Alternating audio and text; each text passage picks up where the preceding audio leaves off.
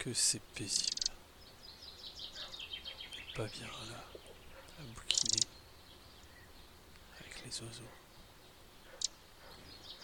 Tellement bien que j'en ai oublié le conseil de lecture comics de ce mois-ci. Oula, il n'est pas trop tard.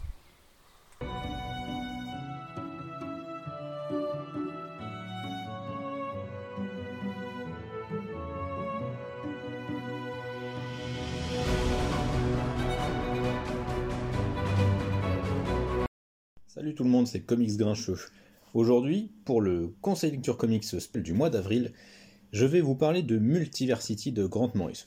Alors pourquoi choisir Multiversity en avril? Eh bien, c'est tout simple.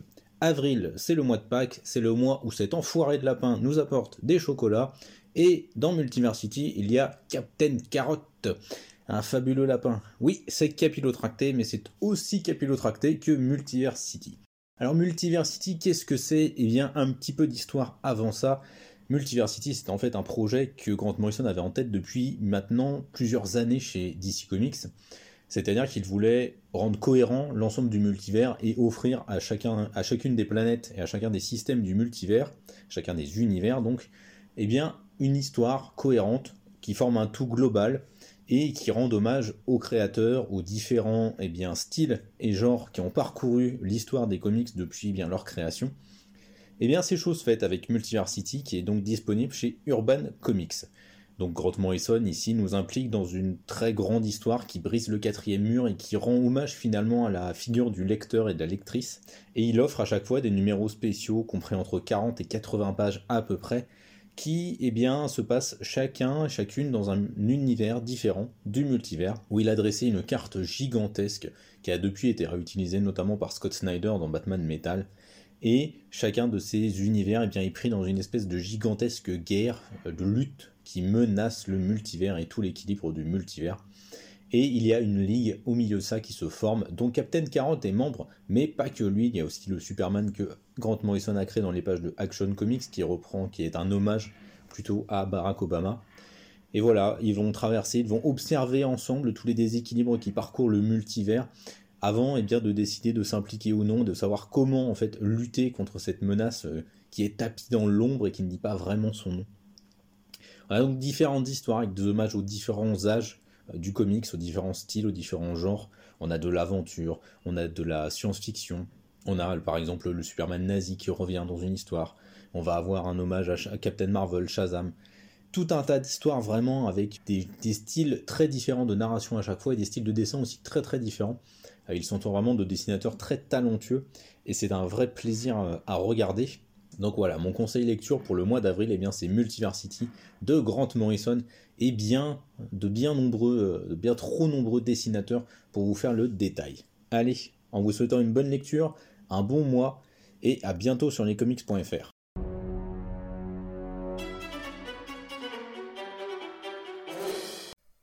Salut à tous et à toutes, ici Dr Comics et je vous retrouve aujourd'hui pour ce conseil lecture comics euh, spécial avril et donc Pâques pour un comics qui n'a rien à voir du tout avec Pâques. Bon bah pour ma défense c'est quand même pas facile d'en trouver, hein, ça court pas les rues, mais j'ai quand même choisi de vous conseiller une lecture plutôt sympathique puisqu'il s'agit du tome 2 de la série Firepower, édité chez Delcourt et scénarisé par Robert Kirkman, dessiné par le grand Chris Samney et mise en couleur par Matt Wilson.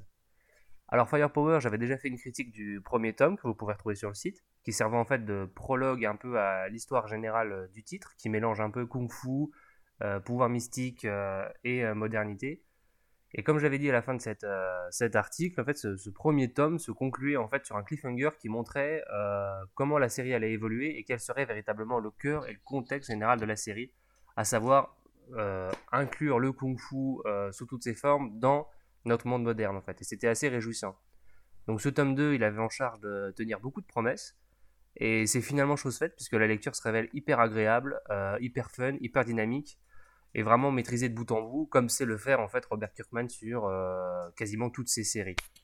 Donc on continue de suivre euh, le personnage d'Owen, on découvre ce qu'il est devenu après son entraînement au sein de ce monastère. on découvre la vie de famille qu'il a pu fonder, les enfants qu'il a pu avoir, comment il vit sa vie au quotidien.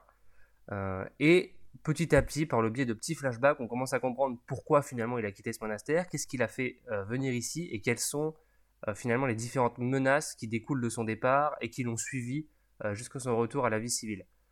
C'est peut-être le seul reproche véritablement que je pourrais faire à Stom, c'est que tous ces petits flashbacks laissent entrevoir beaucoup de choses, mais sont finalement extrêmement brefs et laissent beaucoup de doutes et peut-être beaucoup de confusion pour le lecteur, et on se demande à plusieurs moments si on n'a pas raté quelque chose finalement pour bien tout comprendre. Mis à part ça, c'est quand même pas très très grave, on arrive très vite à se faire à l'histoire, on apprécie les moments de vie du quotidien, ça c'est la grande force de, Kirkman, qui est capable de mêler en fait son histoire et des grands enjeux avec finalement euh, le quotidien, j'ai envie de dire, ordinaire de, Monsieur Tout le Monde. C'est fait avec beaucoup de brio, les personnages sont tous très bien écrits, les dialogues sont fluides, il y a beaucoup de, il y a beaucoup de rythme, il y a beaucoup de dynamisme, il y a beaucoup d'empathie qui se crée pour les personnages, sauf pour les enfants qui pour le moment ont un peu le rôle de relou de service, donc ça j'espère que ça va changer assez vite.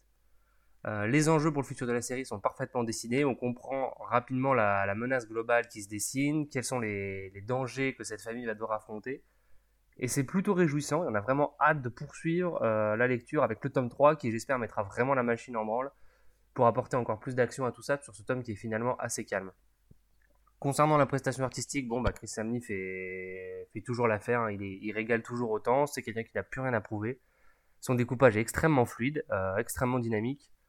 Il y a des planches qui sont vraiment super, pleines de poésie, pleines de justesse, avec d'autres qui des fois sont peut-être un peu plus paresseuses, avec beaucoup moins de détails au niveau des visages, une sensation un peu de flou. C'est un peu dommage, mais encore une fois, ça n'entache pas du tout la lecture. Ça reste une série vraiment à découvrir, c'est une nouvelle réussite de Robert Kirkman qui s'essaye cette fois au monde du kung-fu. Et on a vraiment envie de voir où ça va. Et euh, une chose est sûre, je serai au rendez-vous pour le tome 3 et j'espère que vous aussi. En attendant, je vous souhaite euh, une excellente lecture, prenez soin de vous et à très bientôt.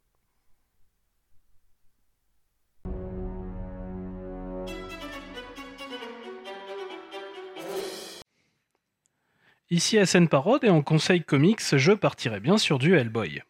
Plusieurs titres sont sortis en français ce mois-ci, mais le tome du BPRD est une fin d'arc très très beau, mais aussi sans doute pas le meilleur endroit pour commencer Hellboy. Un point d'entrée plus accessible et tout aussi cool serait le Hellboy Dossier secret Koshei, qui revient sur l'histoire de l'antagoniste Koshei déjà croisé dans la série. En effet, ici, le dit Hellboy et Koshei vont boire tous leurs sous dans une taverne, tandis que Koshei, l'assassin immortel, va nous raconter toute son histoire, de sa naissance jusqu'à aujourd'hui. Un récit complet donc, mais qui se permet aussi d'éclairer certains points de l'univers d'Hellboy, puisqu'on y retrouvera les dragons ou encore la sorcière Baba Yaga, pour ne citer que. Une très bonne histoire dessinée par Ben Stenbank, qui colle vraiment au style de Mike Mignola, créateur de la série Hellboy, et qui œuvre ici encore en tant que scénariste. Je vous recommande donc cette lecture tout en vous donnant un petit esprit de sagesse tiré de ce volume, les sorcières sont des sorcières, les dragons, des dragons, et bien trop souvent, les hommes sont des hommes. Voilà.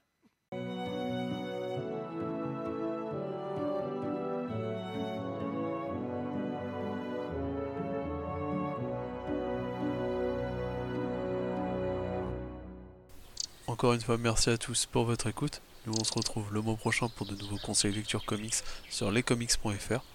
En attendant, je vais continuer de profiter de ce petit cadre idyllique et des vacances. Et je vous souhaite de cette lecture et à la prochaine. Ciao